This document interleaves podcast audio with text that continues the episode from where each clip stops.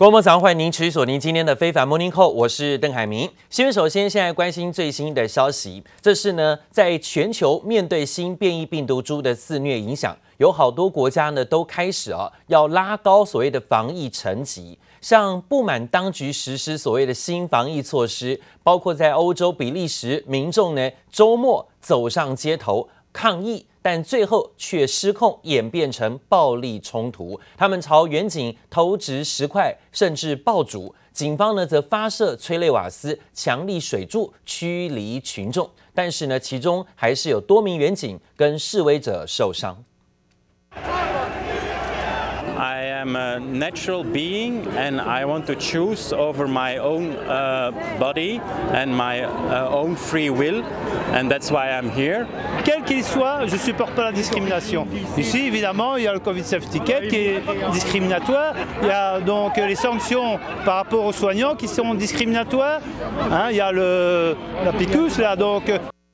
当我们看到要再一次呢实施所谓的拉高防疫层级，让许多民众大表不满。欧洲呢就出现了有群众抗议跟警方爆发冲突的情形。首都布鲁塞尔在八千人游行到欧盟总部，高喊要自由，还释放烟火抗议，并且狂丢石块、啤酒罐。警方呢则是以水炮。催泪瓦斯还击，还派出无人机跟直升机啊，在示威现场上空盘旋，但有现场爆发更多的冲突，部分人士甚至当街放火烧毁了路障。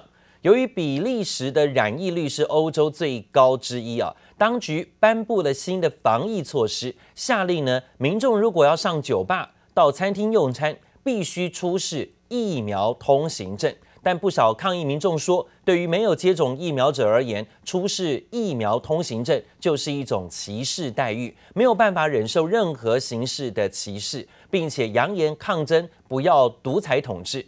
另外呢，在英国方面呢，也在最近几天呢爆发新确诊感染病例，都是 Omicron 最新的病例啊，一天之内是大幅度增加，幅度高达百分之五十三之多。而欧洲股市的部分呢，今天震荡大多拉回，上个礼拜几乎也都是天天在跌。在德国股市跌了九十三点，法国股市周末跌了三十点，幅度都超过百分之零点六、零点四左右。而在美国股市的部分也是如此，震荡拉回，修正的多。美国国家防疫专家已经承认，新的变异病毒入侵了美国本土的社区了。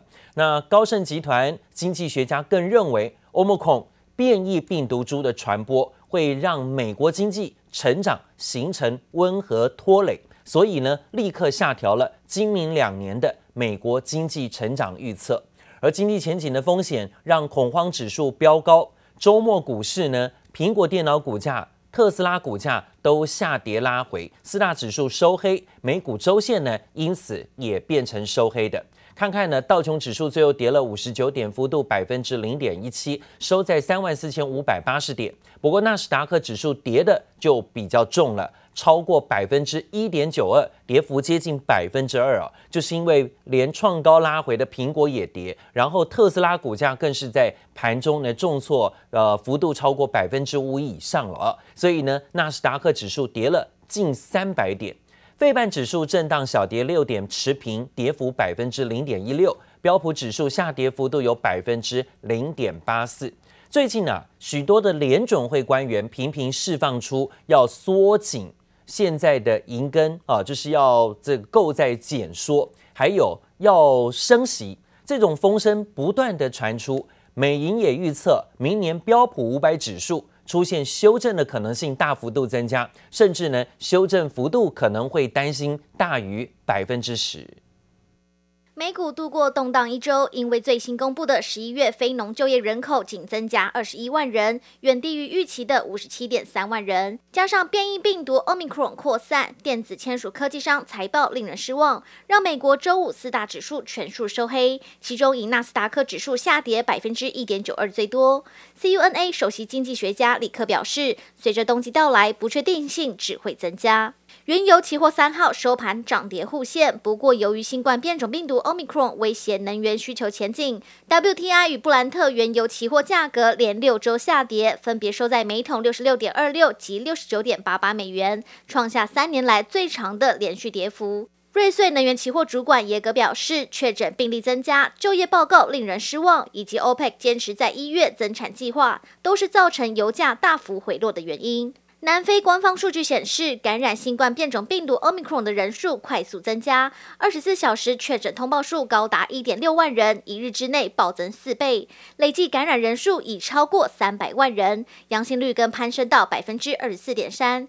强大蔓延威力让 Omicron 已蔓延至全球约四十个国家。世卫首席科学家呼吁民众别对 Omicron 的出现感到恐慌，并表示现在断言必须重置疫苗还太早。美国财政部公布最新汇率报告，没有任何主要贸易伙伴操纵汇率，也就是说，台湾没被列入汇率操纵国的名单。而美国财政部进一步指出，将把包括中国大陆在内的十二个经济体列入观察名单，继续加强与台湾的接触，敦促台湾制定具体行动计划，来解决汇率低估和外部失衡的原因。记者综合报道。好，这次新的变异病毒株呢，已经攻陷全球。现在最新的统计是，四十六个国家都有传出确诊消息。美国跟欧洲的感染病例大幅度增加，比较明显，特别是都爆发了社区感染。澳洲跟南韩也出现了社区感染的病例，代表说在本土已经传播开来了。另外呢，国际货币基金会就警告，这种传染力更强的变种病毒可能会冲击未来的经济信心，尤其现在又准备进入到欧美的圣诞节佳节之前，恐怕呢会冲击现在的消费力道，还有包括就业的人数。现在要准备可能要调降啊全球成长率的预测了啊，这可能是新的风险。好，另外呢，还有一个新的风险在于乌克兰紧张情势的升高。美国总统拜登特别还跟俄罗斯总统普丁确定呢，要在七号举行视讯会谈，预计呢会针对乌克兰的边境问题，还有美俄之间的双边关系进行讨论。U.S. President Joe Biden and Russian President Vladimir Putin will hold a video call Tuesday to deal with military tensions over Ukraine. As well as other topics. 在乌克兰边境紧张情势升高之际，美国总统拜登与俄罗斯总统普廷确认将在七号举行视讯对话。两人预计在会中商讨包括美俄双边关系、乌克兰边境战略稳定、网络和地区等一系列议题。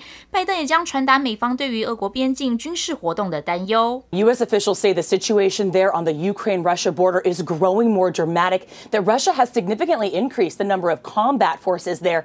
Clearly, the fear is that Russia could could be preparing a full-scale invasion of Ukraine. Ukrainian officials worry that could happen as soon as next month. 目前超过九万四千名俄罗斯士兵已集结在乌克兰的边界附近。乌克兰国防部长也表示，莫斯科当局可能计划于明年一月底发动大规模军事攻击行动。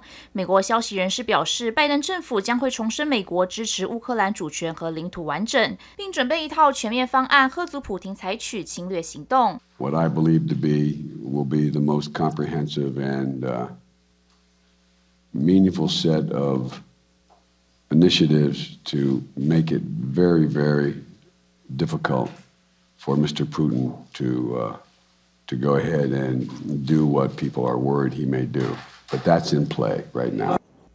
普廷上次通话是在今年七月九号，当时拜登要求俄国停止网络骇客集团对美国发动勒索病毒攻击，以保护关键基础设施。这回拜登预计与普廷进行冗长讨论，更强调不会接受任何人的红线。届时双方讨论结果也将受到各国高度关注。记者综合报道。好，现在美国呢是这边也要插手一下，那边也要插手一下啊。现在呢也要插手到亚洲事务来了。美国总统拜登呢传出在十二月九号跟十号两天要主持所谓的民主高峰会，还邀请了包括台湾也参加。当然呢，这也挑动了中美之间高度的敏感神经。中方跳脚，多位中国高级官员呢最新表示，拜登啊的民主峰会是一个笑话。美国的政治体系并不代表真正的民主。少数国家以同我皆对、非我皆错的霸道思维，把其他民主形式视为不民主，甚至进行排斥、打压，这本身就是不民主的。他们自身民主，有着斑斑劣迹。